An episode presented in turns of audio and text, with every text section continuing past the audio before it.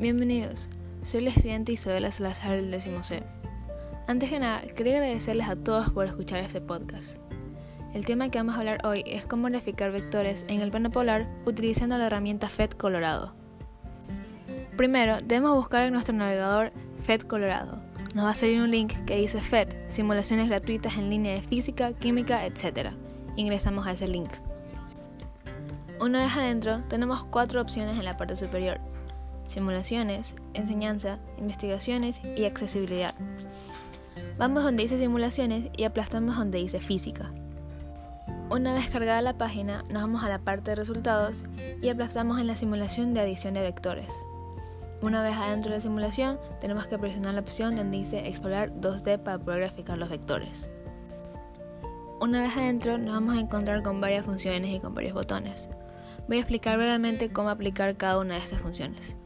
Primero, en la parte superior derecha tenemos cuatro funciones que dice suma, valores, el ángulo y la cuadrícula.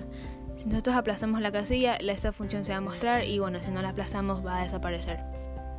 Abajo de estas funciones están los componentes. Si nosotros aplastamos a un componente y aplastamos el ojo, ese componente va a aparecer en nuestro plano. Bueno, y si no aplastamos el ojo, el componente va a desaparecer. También tenemos la parte más importante de todo esto, los vectores. Tenemos tres vectores, a, B y C, pero no solamente lo podemos poner tres veces, sino cuantas veces queramos.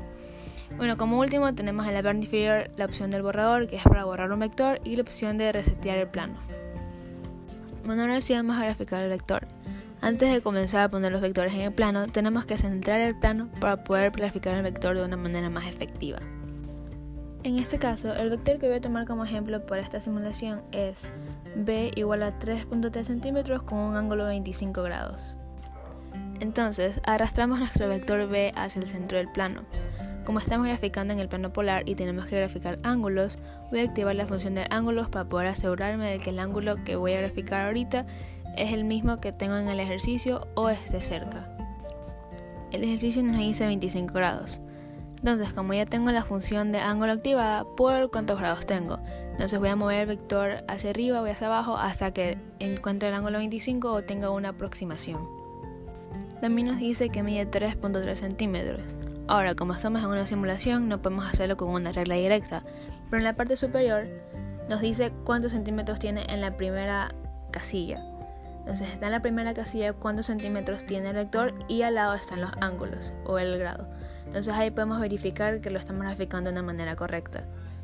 Una vez hayamos conseguido el ángulo 25 y los 3.3 centímetros, que son las cantidades que me estaba diciendo este ejemplo, ya habremos concluido con nuestro vector. Una opción es que podemos activar la función de valores para poder ver el valor de nuestro vector y con eso ya estaría concluida la graficación de este vector en el plano polar. Nosotros aplicamos los vectores en nuestra vida diaria más de lo que nosotros pensamos como por ejemplo cuando levantamos un objeto pesado y no queremos lastimarnos, o cuando seguimos una ruta hacia algún lugar, estamos siguiendo vectores. Y bueno, con esta explicación y con estos ejemplos concluimos este podcast. Muchas gracias por acompañarme a lo largo de este episodio.